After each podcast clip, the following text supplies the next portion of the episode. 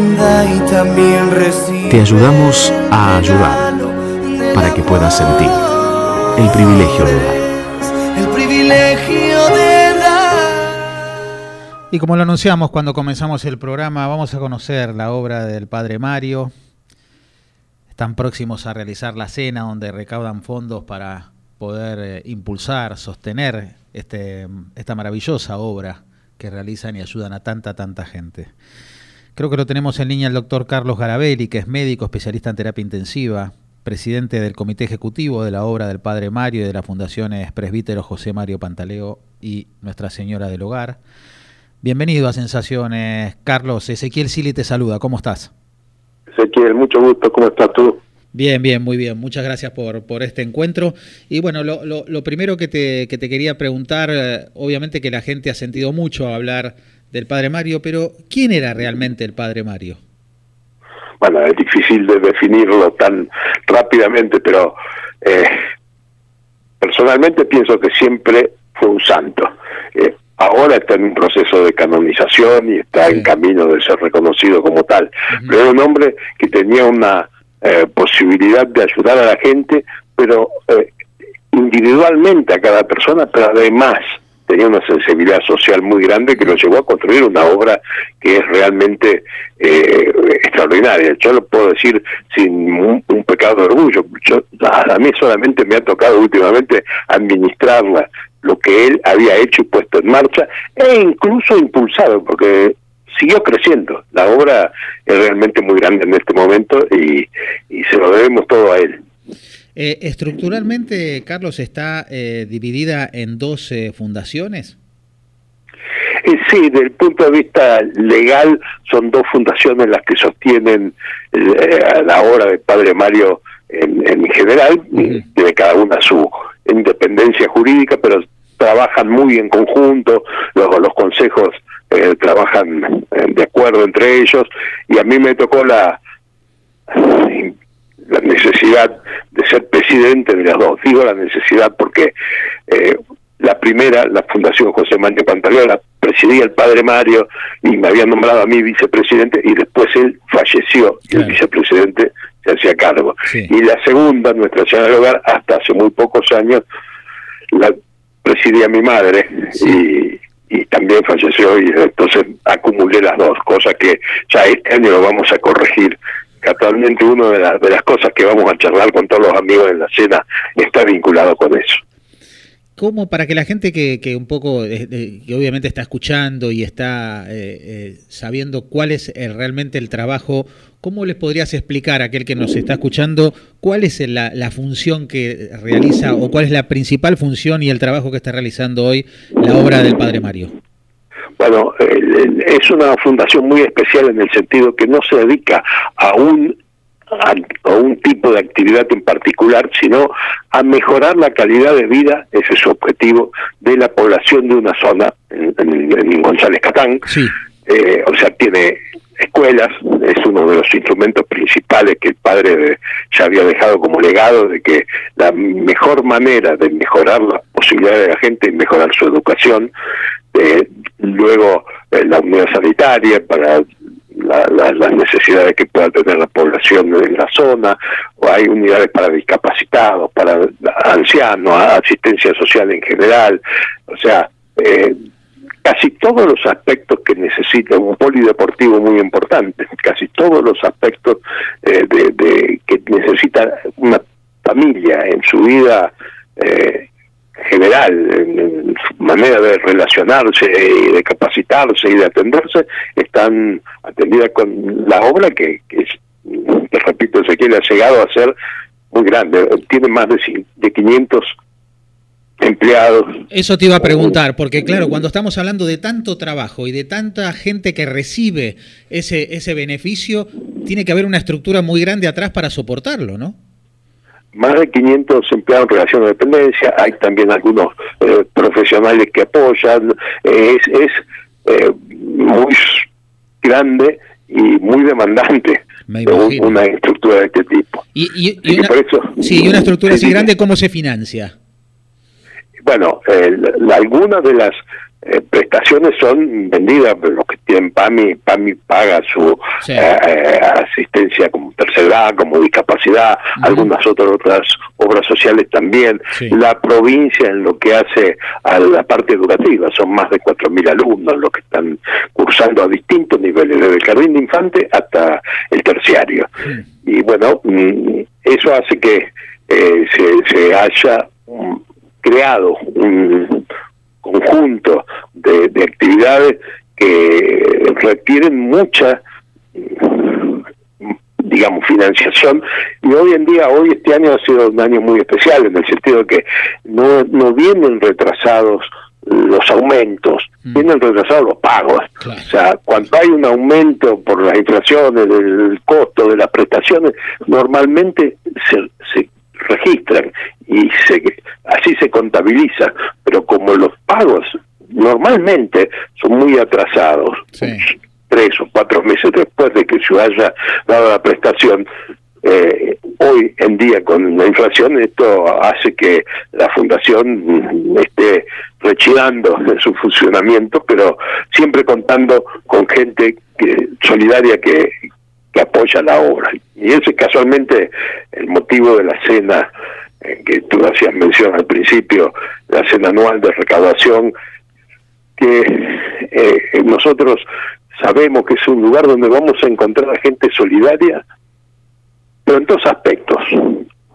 Uno, que van a aportar como para que eh, la obra eh, continúe avanzando en, sus obras, pero sobre todo viene también un recargar las pilas para nosotros, porque sentir que tanta gente solidaria se arrima para colaborar con nosotros eh, es una forma de, de- de llenar también eh, la- las expectativas eh, emocionales que uno tiene, ¿no? Totalmente. La cena se va a realizar el 2 de octubre en Tango Porteño. Aquellos que puedan estar interesados, ¿de qué manera se pueden acercar o comunicar con ustedes para ver eh, de qué manera pueden asistir? Bueno, hemos puesto un sitio web especial, cena.padremario.org. Allí están todos los detalles de horario de cómo va a ser la cena y la forma que pueden hacer para abonarla. Pa- repito, cena.padremario.org. Excelente. Eh, yo quería, a, mí me gusta mucho estos contactos que tenemos con, con, con estas instituciones que hacen tanto por el otro y también ver las personas que hay atrás, ¿no? Y vos la nombraste muy por arriba, pero me parece que es alguien muy importante que tiene que conocer la gente, porque obviamente que el padre Mario hizo, eh, digamos, empujó esta actividad, eligió a González Catán, pero yo quiero que, que- que nos cuentes un poquito sobre tu madre, sobre Araceli Perla Gallardo, que sé que hizo mucho, que acompañó eh, en todo momento al padre Mario y que gran parte hoy de la institución es gracias al trabajo que realizó tu madre.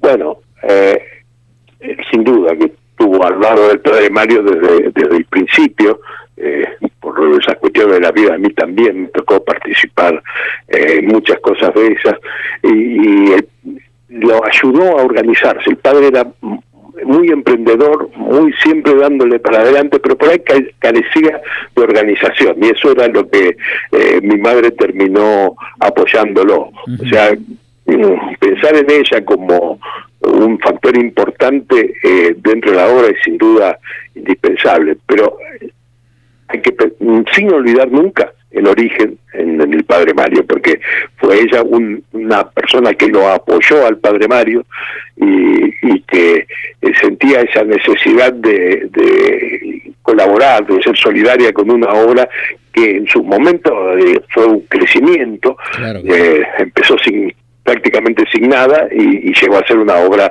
eh, muy muy importante. ¿Por qué eligió? mi madre Sí, sí, perdón, perdón. perdón. No, no, no, perdón, te, no, no, termina, termina. Digo, mi madre eh, fue una colaboradora muy, muy cercana y, y- y muy potente para la obra e incluso para la continuidad ah, después que el, el padre Mario desapareció. Ya fue Claro. en el año 92 que falleció él, ¿no? Sí, sí. Eh, durante muchos años ella la, la- la llevó adelante y, y luego me dejó, digamos, esa, esa misión a mí. Eh, personalmente, ¿no? Le, pregunto a Carlos, eh, ese, ¿qué se siente hoy estar adelante de esta institución, habiéndola eh, llevado tan bien, ¿no? Con el nombre de tu madre y esa relación con el padre Mario. Bueno, eh, eh, es sin duda un orgullo llevarlo, un gran desafío también, y sobre todo tengo por delante, Ezequiel, un desafío de que eh, todos los que lo conocieron al padre Mario, los que colaboraron muchísimo tiempo, vamos haciéndonos cada vez eh, mayores y es necesario darle a la obra la posibilidad de estar segura de que va a continuar en el futuro, aunque los hacedores, los colaboradores vayan desapareciendo, van a aparecer más, siempre van a aparecer más. Es y ya incluso ya hay mucha gente que no lo conoció personalmente el padre Mario y que está colaborando con nosotros y el, el 2 de octubre nos vamos a encontrar con ellos. Él usaba una frase, yo soy la guitarra, el guitarrero está arriba y es el que verdaderamente hace todo. Me parece que es una frase sensacional para, para que, mismo lo representa a cada uno de nosotros cada vez que hacemos algo, sobre todo en función del otro, ¿no? Eh, sí, él era un, una expresión que tenía con respecto a, cómo eran los, dones que tenían, las posibilidades que tenían. E incluso a una persona médica como yo, y que viendo al padre Mario actuar en su momento y con la gente enferma que acudía a él, eh, resultaba hasta chocante. Y él me decía, eh, yo no hago nada, la cosa viene de arriba, y yo soy la guitarra, el guitarrero es otro cierta y muy significativa la alegoría que, que, hiciste recordar hoy, ¿no? Eh, y, yo me anoté acá un par de, frases que me llamaron mucho la atención y quería un poco confirmarlas contigo. Él decía de no dar catecismo en la escuela y que cada uno eligiera si, estudia, si estudiarlo o no porque él quería que todo el mundo estuviera incluido eh, eh, simplemente con la necesidad de que pudiera ser asistido sin importar si estaba cerca o lejos de la religión? Eh, sí, exactamente, él decía, en mi escuela no se enseña catecismo, es una, una premisa que, que yo como albacete testamentario, como continuador de ahora, eh, respeto a muerte y inculco a todo el mundo que así lo respete. Pero, a ver, eh, él decía, no me importa, no, no puede ser que tenga que ir al catecismo y, a la, y, ser muy religioso para venir a la escuela. Mi, escuela, si se quiere, es laica. Perfecto. Pero yo le pongo una, una alfombra eh, roja para que las personas vayan a hacer catequesis. Incluso eh, compró y, le donó unas hermanas de Landen, franciscanas de Landen, para que hicieran la catequesis allí, porque él decía, es necesario que la gente pueda canalizar su expresión con la fe. No necesariamente para ir a la escuela mm, y para poder aprender, eh, sí por su vida en sí. Entonces, eh, eh, así fueran protestantes, fueran judíos, son todas religiones que hubo, de alguna manera, en la escuela hubo personas, o no sé si hay en este momento, no lo tengo presente, pero que, tenían esa otra vocación religiosa y él los aceptaba y, los incluía. Trataba de fomentar, pero afuera de la escuela, afuera de la escuela, no dentro de la escuela. Perfecto. Y después dice, pidió que nada se hiciera de 24 horas, es decir, que todos los centros para los ancianos o las personas mayores eh, tuvieran actividad de día, pero que cada uno volviera al seno familiar a la noche. Sí, eh, él decía que eso era mucho más digno. Eh, por ejemplo, hubo alguna vez, alguno que se le dijo, padre, para darle respuesta a los ancianos de la zona, vamos a construir, o porque no construye una residencia. No, no, no. Eh, se quedan en la casa. Eso es mucho más digno. Si usted ve que una familia se agranda y había un viejo hasta, parece que molestara dentro de la casa, eh, construirle una habitación más, construirle un baño más, dale beca para que los chicos vayan gratis a la escuela, o sea, ayudar a la familia, pero que el, hombre anciano se quede en la casa, es mucho más digno y además es, mucho más barato, es cosa que es cierta, ¿no? Eh, eh, a la larga sale mucho más barato y, y la persona se siente eh, mucho más contenta en su casa todo lo de la obra del Padre Mario, con los discapacitados pasa lo mismo, son durante el día. Y con apoyo para que vuelvan a la casa, para que eh, la familia pueda contenerlo, pero, pero no para que se queden las 24 horas. Carlos, la verdad que muchísimas gracias. Vamos a invitar a todos nuestros oyentes y sobre todo que cada uno pueda ser de puente, ¿no? Y que puedan dar a conocer este gran evento que es la cena anual del 2 de octubre en Tango Porteño. Pueden entrar en cena.padremario.org para poder tener la información y poder eh, contratar el lugar. Eh, y si no, tienen alguna red social, una página donde la gente se pueda seguir informando sobre todo este trabajo maravilloso que realizan. Sí, es obradelpadremario.org.ar. Excelente. Eh, bueno, como siempre les decimos a disposición para lo que puedan necesitar, Carlos, de este programa. Obviamente tienen las puertas abiertas para lo que necesiten. ¿eh? Ezequiel, muchísimas gracias. Por favor, gracias a vos. Y bueno, eh, obviamente que va a ser una un gran éxito la cena y que obviamente toda la gente que nos está escuchando, las empresas, puedan seguir ayudando y creciendo en esa ayuda en este contexto difícil económico para poder seguir sosteniendo y haciendo crecer este maravilloso proyecto del Padre Mario. Un abrazo muy, muy grande. ¿eh? Muy, gran, muy grande para vos y muchas gracias. Por favor, ¿eh? con nosotros el doctor Carlos Garabelli, ¿eh? especialista de terapia intensiva, médico, presidente y albacea testamentario de esta maravillosa obra del Padre Mario. Te ayudamos a ayudar para que puedas sentir el privilegio de dar. El privilegio de. Y como lo anunciamos cuando comenzamos el programa, vamos a conocer la obra del Padre Mario, están próximos a realizar la cena donde recaudan fondos para poder eh, impulsar, sostener este, esta maravillosa obra que realizan y ayudan a tanta, tanta gente. Creo que lo tenemos en línea el doctor Carlos Garabelli, que es médico especialista en terapia intensiva, presidente del comité ejecutivo de la obra del Padre Mario y de las fundaciones Presbítero José Mario Pantaleo y Nuestra Señora del Hogar. Bienvenido a Sensaciones, Carlos. Ezequiel Sili te saluda, ¿cómo estás? Ezequiel, mucho gusto, ¿cómo estás tú? Bien, bien, muy bien. Muchas gracias por, por este encuentro. Y bueno, lo, lo, primero que te, que te, quería preguntar, eh, obviamente que la gente ha sentido mucho hablar del Padre Mario, pero ¿quién era realmente el Padre Mario? Bueno, es difícil de definirlo tan rápidamente, pero eh, personalmente pienso que siempre fue un santo. Eh, ahora está en un proceso de canonización y está en camino de ser reconocido como tal. Pero era un hombre que tenía una eh, posibilidad de ayudar a la gente, pero eh, individualmente a cada persona, pero además tenía una sensibilidad social muy grande que lo llevó a construir una obra que es realmente eh, extraordinaria. Yo lo puedo decir sin un, pecado de orgullo. Yo, a mí solamente me ha tocado últimamente administrarla lo que él había hecho y puesto en marcha, e incluso impulsado, porque siguió creciendo. La obra es realmente muy grande en este momento y, se lo debemos todo a él.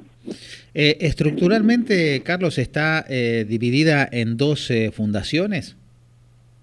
Eh, sí, desde el punto de vista legal son dos fundaciones las que sostienen la obra del Padre Mario en, general, de cada una su independencia jurídica, pero trabajan muy en conjunto, luego los consejos eh, trabajan eh, de acuerdo entre ellos, y a mí me tocó la, la necesidad de ser presidente de las dos. Digo la necesidad porque eh, la primera, la Fundación José Mario Pantaleón, la presidía el padre Mario y me había nombrado a mí vicepresidente y después él falleció y el vicepresidente se hacía cargo. Y la segunda, Nuestra Señora del Hogar, hasta hace muy pocos años, la presidía mi madre y, también falleció y entonces acumulé las dos, cosas que ya este año lo vamos a corregir. Actualmente una de, de las cosas que vamos a charlar con todos los amigos en la cena está vinculado con eso. ¿Cómo para que la gente que, que un poco, que obviamente está escuchando y está eh, eh, sabiendo cuál es realmente el trabajo, cómo les podrías explicar a aquel que nos está escuchando cuál es la, la, función que realiza o cuál es la principal función y el trabajo que está realizando hoy la obra del Padre Mario? Bueno, es una fundación muy especial en el sentido que no se dedica a un a, un tipo de actividad en particular, sino a mejorar la calidad de vida, ese es su objetivo, de la población de una zona, en, González Catán. Eh, o sea, tiene escuelas, es uno de los instrumentos principales que el padre ya había dejado como legado de que la mejor manera de mejorar las posibilidades de la gente es mejorar su educación, eh, luego eh, la unidad sanitaria para las necesidades que pueda tener la población en la zona, o hay unidades para discapacitados, para ancianos, asistencia social en general, o sea, eh, casi todos los aspectos que necesita un polideportivo muy importante, casi todos los aspectos eh, de, que necesita una familia en su vida eh, general, en, su manera de relacionarse y de capacitarse y de atenderse, están atendidas con la obra que, que te repito, Ezequiel ha llegado a ser muy grande, tiene más de, de 500 empleados. Eso te iba a preguntar, porque claro, cuando estamos hablando de tanto trabajo y de tanta gente que recibe ese, ese beneficio, tiene que haber una estructura muy grande atrás para soportarlo, ¿no? Más de 500 empleados en relación de dependencia, hay también algunos eh, profesionales que apoyan, es, es eh, muy grande y muy demandante una estructura de este tipo. Y, una, sí, y una estructura así grande, ¿cómo se financia?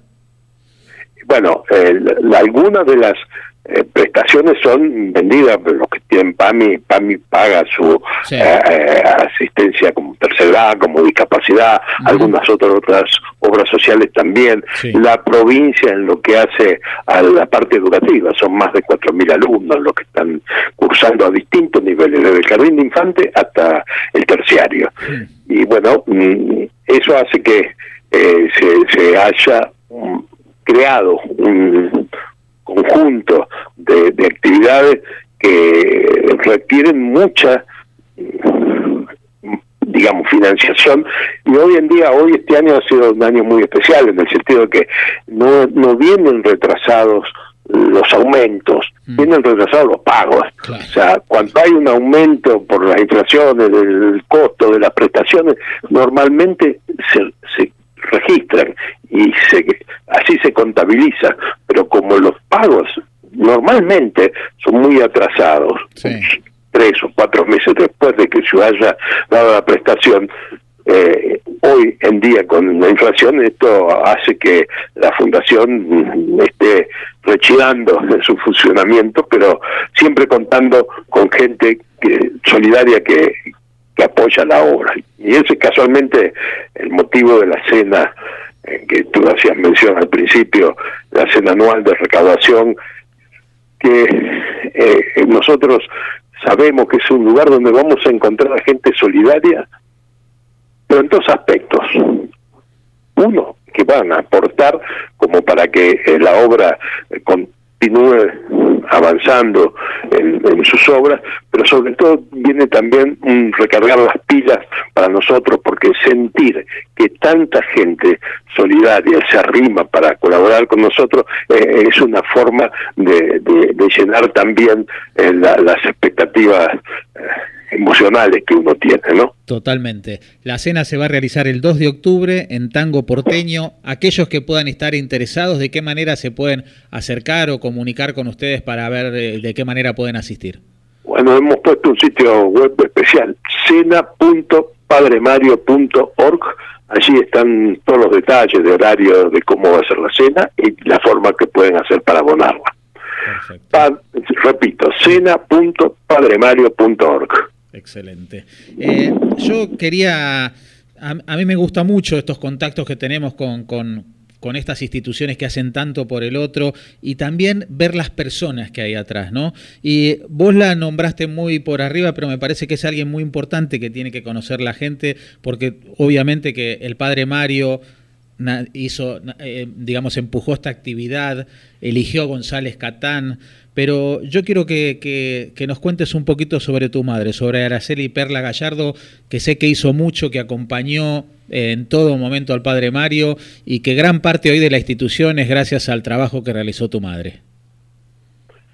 Bueno, eh, sin duda que estuvo al lado del padre Mario desde, desde el principio, eh, por esas cuestiones de la vida, a mí también me tocó participar eh, en muchas cosas de esas y, lo ayudó a organizarse. El padre era muy emprendedor, muy siempre dándole para adelante, pero por ahí carecía de organización y eso era lo que eh, mi madre terminó apoyándolo. O sea, mm, pensar en ella como un factor importante eh, dentro de la obra es sin duda indispensable, pero hay que sin olvidar nunca el origen en, el padre Mario, porque fue ella una persona que lo apoyó al padre Mario y, que eh, sentía esa necesidad de, colaborar, de ser solidaria con una obra que en su momento eh, fue un crecimiento, eh, empezó sin prácticamente sin nada y, llegó a ser una obra muy, muy importante. ¿Por qué eligió? mi madre... Sí, perdón, No, no, no, perdón, no, no, termina, termina. mi madre eh, fue una colaboradora muy, muy cercana y, muy potente para la obra e incluso para la continuidad ah, después que el, padre Mario desapareció. Ya fue en el año 92 que falleció él, ¿no? Eh, durante muchos años ella la, llevó adelante y, luego me dejó, digamos, esa, esa misión a mí. Eh, personalmente, ¿no? Le, pregunto a Carlos, eh, ese, ¿qué se siente hoy estar adelante de esta institución, habiéndola eh, llevado tan bien, ¿no? Con el nombre de tu madre y esa relación con el padre Mario. Bueno, es sin duda un orgullo llevarlo, un gran desafío también, y sobre todo tengo por delante Ezequiel un desafío de que eh, todos los que lo conocieron al padre Mario, los que colaboraron muchísimo tiempo, vamos haciéndonos cada vez eh, mayores y es necesario darle a la obra la posibilidad de estar segura de que va a continuar en el futuro, aunque los hacedores, los colaboradores vayan desapareciendo, van a aparecer más, siempre van a aparecer más. Y, ya incluso ya hay mucha gente que no lo conoció personalmente el padre Mario y que está colaborando con nosotros y el, el 2 de octubre nos vamos a encontrar con ellos. Él usaba una frase, yo soy la guitarra, el guitarrero está arriba y es el que verdaderamente hace todo. Me parece que es una frase sensacional para, para que, mismo lo representa a cada uno de nosotros cada vez que hacemos algo, sobre todo en función del otro, ¿no? Eh, sí, él era un, una expresión que tenía con respecto a, cómo eran los, dones que tenían, las posibilidades que tenían. E incluso a una persona médica como yo, y que viendo al padre Mario actuar en su momento y con la gente enferma que acudía a él, eh, resultaba hasta chocante. Y él me decía, eh, yo no hago nada, la cosa viene de arriba, y yo soy la guitarra, el guitarrero es otro cierta y muy significativa la alegoría que, que, hiciste recordar hoy, ¿no? Eh, y, yo me anoté acá un par de, frases que me llamaron mucho la atención y quería un poco confirmarlas contigo. Él decía de no dar catecismo en la escuela y que cada uno eligiera si, estudia, si estudiarlo o no porque él quería que todo el mundo estuviera incluido eh, eh, simplemente con la necesidad de que pudiera ser asistido sin importar si estaba cerca o lejos de la religión? Eh, sí, exactamente, él decía, en mi escuela no se enseña catecismo, es una, una premisa que, que yo como albacete testamentario, como continuador de ahora, eh, respeto a muerte y inculco a todo el mundo que así lo respete. Pero, a ver, eh, él decía, no me importa, no, no puede ser que tenga que ir al catecismo y, a la, y, ser muy religioso para venir a la escuela. Mi, escuela, si se quiere, es laica. Perfecto. Pero yo le pongo una, una alfombra eh, roja para que las personas vayan a hacer catequesis. Incluso eh, compró y, le donó unas hermanas de Borlanden, franciscanas de Borlanden, para que hicieran la catequesis allí, porque él decía, es necesario que la gente pueda canalizar su expresión con la fe. No necesariamente para ir a la escuela mm, y para poder aprender, eh, sí por su vida en sí. Entonces, eh, eh, así fueran protestantes, fueran judíos, son todas religiones que hubo, de alguna manera, en la escuela hubo personas, o no sé si hay en este momento, no lo tengo presente, pero que, que, tenían esa otra vocación religiosa y él los aceptaba y, los incluía. Trataba de fomentar, pero afuera de la escuela, afuera de la escuela, no dentro de la escuela. Perfecto. Y después dice, pidió que nada se hiciera de 24 horas, es decir, que todos los centros para los ancianos o las personas mayores eh, tuvieran actividad de día, pero que cada uno volviera al seno familiar a la noche. Sí, eh, él decía que eso era mucho más digno. Eh, por ejemplo, hubo algunos vez, alguno que se le dijo, padre, para darle respuesta a los ancianos de la zona, vamos a construir o porque no construye una residencia no, no, no. Eh, se quedan en la casa. Eso es mucho más digno. Si usted ve que una familia se agranda y había un viejo hasta, parece que molestara dentro de la casa, eh, construirle una habitación más, construirle un baño más, dale beca para que los chicos vayan gratis a la escuela, o sea, ayudar a la familia, pero que el el hombre anciano se quede en la casa. Es mucho más digno y además es, mucho más barato. Es cosa que es cierta, ¿no? Eh, eh, a la larga sale mucho más barato y, la persona se siente eh, mucho más contenta en su casa. Todo lo de la obra del Padre Mario, con los discapacitados pasa lo mismo, son durante el día y con apoyo para que vuelvan a la casa, para que la familia pueda contenerlo, pero pero no para que se queden las 24 horas. Carlos, la verdad que muchísimas gracias. Vamos a invitar a todos nuestros oyentes y sobre todo que cada uno pueda ser de puente, ¿no? Y que puedan dar a conocer este gran evento que es la cena anual del 2 de octubre en Tango Porteño. Pueden entrar en cena.padremario.org para poder tener la información y poder eh, contratar el lugar. Eh, y si no, tienen alguna red social, una página donde la gente se pueda seguir informando sobre todo este trabajo maravilloso que realizan. Sí, es eh, obra del padre Mario.org.ar. Excelente. Eh, bueno, como siempre les decimos a disposición para lo que puedan necesitar, Carlos, de este programa, obviamente tienen las puertas abiertas para lo que necesiten. ¿eh? Ezequiel, muchísimas gracias. Por favor, gracias a vos y bueno, eh, obviamente que va a ser una un gran éxito la cena y que obviamente toda la gente que nos está escuchando, las empresas, puedan seguir ayudando y creciendo en esa ayuda en este contexto difícil económico para poder seguir sosteniendo y haciendo crecer este maravilloso proyecto del Padre Mario. Un abrazo muy, muy grande. ¿eh? Muy, gran, muy grande para vos y muchas gracias. Por favor, ¿eh? con nosotros el doctor Carlos Garabelli, ¿eh? especialista de terapia intensiva, médico, presidente y albacea testamentario de esta maravillosa obra del Padre Mario.